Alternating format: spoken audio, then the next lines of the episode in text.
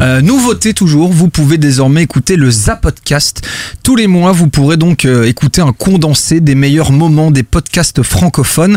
C'est une émission euh, participative, alors si vous tombez sur un, un moment drôle ou mémorable de votre podcast préféré, comme par exemple le Podcastor, eh bien, n'hésitez pas à leur envoyer ce moment-là.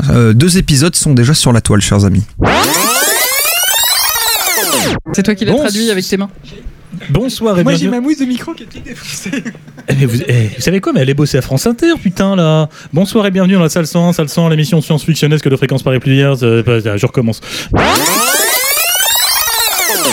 Donc là, Michel revient de l'île de White, il s'est fait un festoche avec des Il s'est potes. fait un festoche Il a, avec pris, des il a pris un ou deux grammes de MD, il est revenu défoncé, il m'a dit je veux faire un morceau sur, Ah, il a vu Bob Dylan, ça l'a fait vriller. je veux faire un morceau sur le festival de l'île de Euh, White. Je vais l'appeler. Et en plus de ça, véridique, il l'appelle White is White, donc comme l'île de White, mais en référence à Noir c'est Noir de Johnny Hallyday pour se foutre de sa gueule. C'est vrai Ouais, Oh, c'est un génie c'est un génie. C'est un génie ah, Et en plus, aujourd'hui c'est comme si c'est c'est nul, c'est comme, si- c'est comme si tu faisais un morceau qui s'appelle, je sais pas moi, Solidays is Solidays.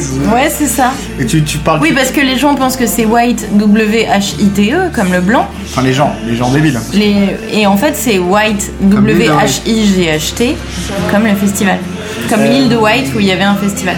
Et, euh, et surtout, ça donnerait donc euh, Solidays is Solidays avec où il parlerait des groupes qui passent, tu vois. de- Ouais, ou Hellfest, Patrice. Hellfest. de- il parlerait de Patrice. Parce Patrice, que Patrice fait tous les festivals de la planète. c'est vrai. De Patrice, des amis de ta femme.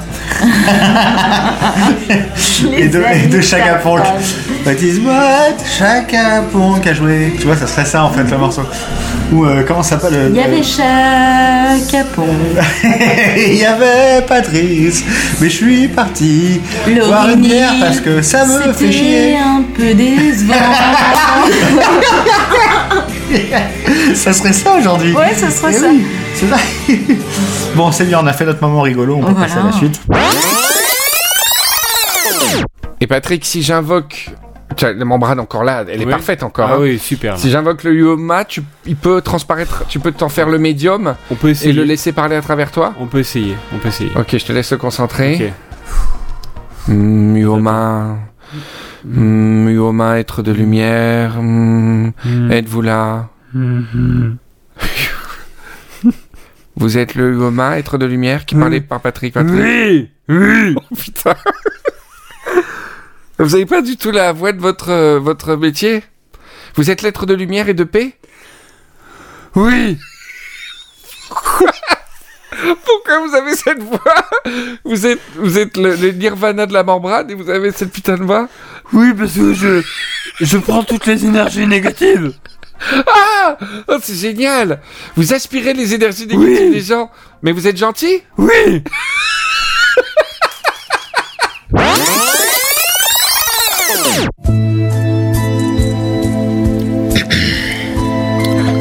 Les rivières de perles. Non, non, non, que tu parles. Tu parles, tu Ah oui, oui, oui. Il parle, je parle avec une voix un petit peu. Que tu parles.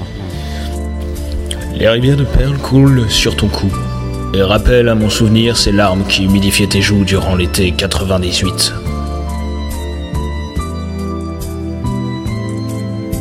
Ma- ma- Maintenant, tu es là. Stoïque comme les bateaux sur les peintures à l'eau de Manuel Barroso. Le ciel est bleu, mais les déserts arides de mon cœur sanglant sèchent à mesure que les vents salés de tes courbes se déposent comme autant de soleil à l'horizon.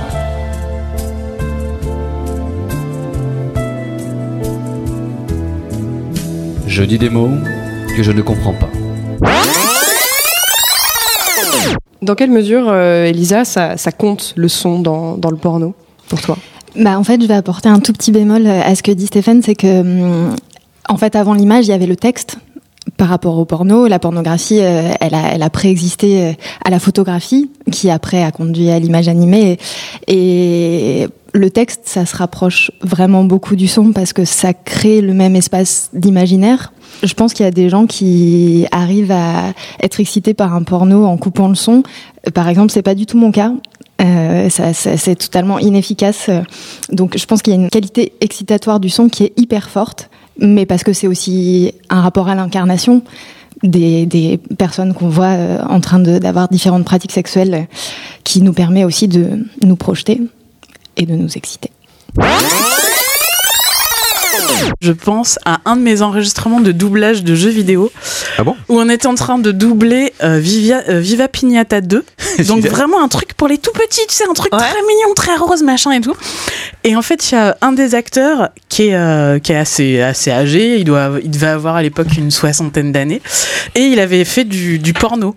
Ah ouais. Et je sais pas à quel moment c'est arrivé, mais il nous a expliqué justement comment, euh, comment on faisait les, les bruits de levrette euh, dans la cabine entre deux prises pour Vivia Pinata. Pour Vivia Pinata. Je rejouerai plus jamais à Vivia Pinata C'était- pareil. C'était tellement, tellement Alors, comment- comment il fait gardé les c'est le c'est le Ah, c'est tout c'est le simplement creux- c'est le classique. creux du bras quoi. On travaille dans mon laboratoire aussi, par exemple, sur, euh, euh, la perception du, du bruit des portières ou du bruit des moteurs. Donc moi, je ne travaille pas à proprement parler là-dessus, mais j'ai des collègues qui ont participé effectivement à cette, euh, à cette étude sur le son des portières. Et donc, qu'est-ce qui donne l'impression d'une voiture qui, est, euh, qui met les gens en sécurité et ben en fait le claquement de la portière les Allez, constructeurs ouais, sont rendus compte incroyable. que enfin plutôt les, les vendeurs Ah, en d'automobiles plus, tu me dis sont- ça, je me dis vraiment un bon, un Bah ouais. claquement de portière, ça me met bien, tu vois. C'est un Complètement. truc, ça me met bien, quoi. Bah, ouais. quelque chose d'assez lourd, d'assez euh, euh, d'assez mat, va, va donner aux gens l'impression que euh, que la voiture est solide. Euh, ça veut dire qu'en fait, on va rajouter un truc qui va faire que ça va faire un bruit spécifique, complètement. alors qu'en fait, ça sert à rien du tout euh, pour la sécurité. Mais là, je peux pas en parler. hein. Non, mais personne nous écoute là. on, fait, ça, on fait rien Il du a tout. dit qu'il y avait des millions d'auditeurs, merde. On t'a fait un effort quand même là pour venir. 7 heures, je suis parti. À pied Ah, non. Du matin Mais d'habi- D'habitude, moi, un mercredi Parle sur dans le deux- micro quand même. Un mercredi sur deux, d'habitude, je vais à il y a ta femme. Et là, quand j'ai vu qu'il y avait la bagnole de l'archiviste, je me suis dit, bon, bah, c'est pas la peine, quoi. Je vais pas. Et hop, Je vais aller voir le Clio. Ça me fait pas rire, les chutes. Et, et je suis, je suis, oui, je suis Force Rose. C'est un pseudo complètement débile qui m'a été donné. rapport à ce Alors ton père ne te jugera pas par rapport à ça. Rapport au hentai ou pas? Alors,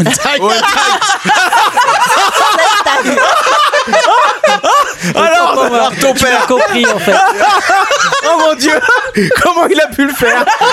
C'est pas possible. Pardon. Un professionnel. C'est pas ça que je voulais 8 ans de podcast 252 numéros. Mais non Il l'a fait. Non, tu t'as compris ce que je voulais dire. Sentai. Merci. Sentai. C'est trop tard alors ton père Sentai. Ta réputation est définitivement Ça ne sera pas coupé. Malgré tes grands signes avec tes, avec tes deux doigts ça sera pas coupé. Non, j'ai rien demandé en plus. Non, je crois que vous confondez avec un autre Oui, euh, livre euh, qui s'appelait Corps quelque chose. Corps Ah oui, à c'est l'écart, ça, qui était écrit ouais. par une, Itali- une Exact, italienne. ouais, mais vous savez, moi- con- bah, italien, Mais espagnol. c'est de ça, ça reste quand même des, des, des putains de feignants qui, qui, qui ruinent l'Europe. Donc, Ou des- euh, et des globalement, voleurs. oui, En plus, on est doublé bien de voleurs, d'accord. quoi, Oui, donc, on est bien d'accord. Voilà. Et donc Et donc, voilà, c'est. Et donc, bon. Mais non. Ils comprennent pas ce qu'on dit. Ouais, Hmm. ça c'est l'intérêt des étrangers, c'est qu'on peut dire du mal d'eux, ils comprennent pas. Hein? C'est non, je d'accord. Et donc il peut lire ce livre Animal Malvar, hein, c'est ça Oui, c'est ça. Et c'est- ça s'intitule Comme un blues. Voilà. Et je ne connais pas le titre original, donc je ne peux pas. euh, vous Como dire una, si como très- azul, je pense. Non, parce qu'en fait, le titre original, en fait, à l'origine, c'est écrit en galicien. Ah merde. Ouais, Ah et ouais, les, euh, Gal- les- après, les Galiciens, c'est un peu les, les, les Belges de la- de l'Espagne, c'est ça qui est rigolo. ouais, oui, c'est ça. euh, ouais. C'est un peu ça. C'est un peu ça. Euh, c'est un peu comme les Catalans, quoi. C'est Ah oui, un peu ah bah, une sous-catégorie, quoi. Ah bah, la Enfin, Catalan, c'est, on est bien d'accord. C'est un peu les Bretons, plutôt, je dirais. Euh, les Vendéens, vous voulez dire Ou les Vendéens, Oui, c'est ça. Bien, c'est bien. En, en, trois, en trois minutes, on vient de se prendre euh, Je pense qu'on va 800, avoir- 800 mails d'insultes, c'est bien. ouais, c'est ça, bah, c'est ça, bah, ça fait monter au moins les, les stats, Oui, quoi. bah oui, espérons. Ouais, ouais. On est quand même, quand on, met en regard à la fois Alien, euh, le huitième passager et, celui-ci, on est, et ça c'est c'est des faits euh, très, très objectifs je pense, on est face à un mec qui luttait contre le studio pour avoir plus de temps, À qui le studio a coupé le courant à la fin parce qu'il est revenu retourner tous les plans de maquette qui ne lui convenaient pas euh, parce que c'était Brian Johnson qui les tournait et que le mec venait de 2001, enfin surtout de Cosmos 1999 qui était une école très particulière de filmer les, plans de maquette, très clean, etc. Et lui, il voulait pas ça, donc il a tout retourné. Il s'est battu avec le studio pour faire ça. Il était de notoriété publique que le mec il prenait un temps fabuleux pour faire ses plans, y compris sur Legend, jusqu'à Legend en tout cas. Et là, on est face à un mec qui est un shooter de, de mais un vrai cochon. Et il s'en vante. C'est-à-dire que il y a des déclarations dans Empire où le mec il te dit ah non mais moi je prends la première ou la deuxième prise. Je sais ce qu'il me faut maintenant et je m'en fous et je shoot à 4 ou 5 caméras. Et ça se sent dans le film. C'est-à-dire que même en delà de tout ce qu'on a dit qui, qui est un peu de l'analyse, etc., et c'est un film de cochon au niveau de l'artisanat. C'est important, selon moi, euh, d'avoir euh, vraiment une, vie sociale euh, poussée, de rencontrer des gens le matin, la journée, d'échanger. Et, et dans les relations que j'ai avec les collègues, ou, même dans la rue avec les, les gens, de, de détecter des traits de caractère, de détecter des, hum, des défauts, des situations, des dialogues euh, qui ensuite m'inspirent et que je réutilise dans mes, dans mes romans. Je suis pas sûr d'avoir cette même euh, capacité d'absorption euh, si j'étais entre guillemets cloîtré euh, chez moi à écrire du matin au soir. Alexandre Astier lui-même s'inscrit dans cette euh, tradition parce que lui-même, il adore créer des mondes. Il, s'inspire du jeu de rôle, il le cite, il fait des références au jeu de rôle, il le cite dans des interviews. Euh, et en fait, ça, renvoie. En fait, j'ai fait un, long entretien avec lui et ça renvoie en fait moi aux critères que j'ai dégagés sur ce que c'est qu'une œuvre geek. C'est d'avoir une, une plein de références pour que les geeks puissent y puiser des clins d'œil en disant ah, je me sens appartenir à la même culture. Ça crée une appartenance un lien avec l'auteur, puis un lien entre les gens qui disent ah toi t'as pas vu ça, moi je vais te montrer ça, regarde la référence là, etc. Et puis euh, et puis ça crée aussi euh, la deux- deuxième critère c'est euh, le fait de créer un, un imaginaire extrêmement large, un monde extrêmement large. Évidemment Tolkien est le, le grand étalon de tout ça hein, depuis euh, qui était lui-même un médiévaliste, un grand un linguiste aussi, donc euh, qui qui s'est cette culture moyenâgeuse, mais un peu fantasmée aussi, un peu mélangée au folklore, mélangée aussi à l'image que tout le monde peut en avoir du Moyen Âge, un peu euh, folklorique et anachronique, et mélanger tout ça pour faire une culture ludique qui devient une culture bac à sable. En fait, le but c'est de s'approprier ces mondes imaginaires comme de la pâte à modeler et, euh, de jouer avec. Et donc jeux de rôle, figurines, GN, euh, tout ça découle de cette culture-là. Et Astier est baigné dans cette culture-là. Et puis le troisième critère d'une œuvre geek, c'est qu'elle est transmédiatique, c'est-à-dire qu'on peut justement, comme elle déborde de son, cadre, on peut en faire des BD, euh, des jeux vidéo, des films. C'est ce qui va arriver bientôt avec Camelot. Et pour finir, quel conseil tu donnerais à quelqu'un qui veut étudier l'histoire médiévale? Déjà, de le faire euh, par passion. Votre sujet de recherche va vous suivre pendant deux ans. Et euh, si euh, vous n'avez pas envie de vous plonger dedans, arrêtez tout de suite, ça ne sert à rien.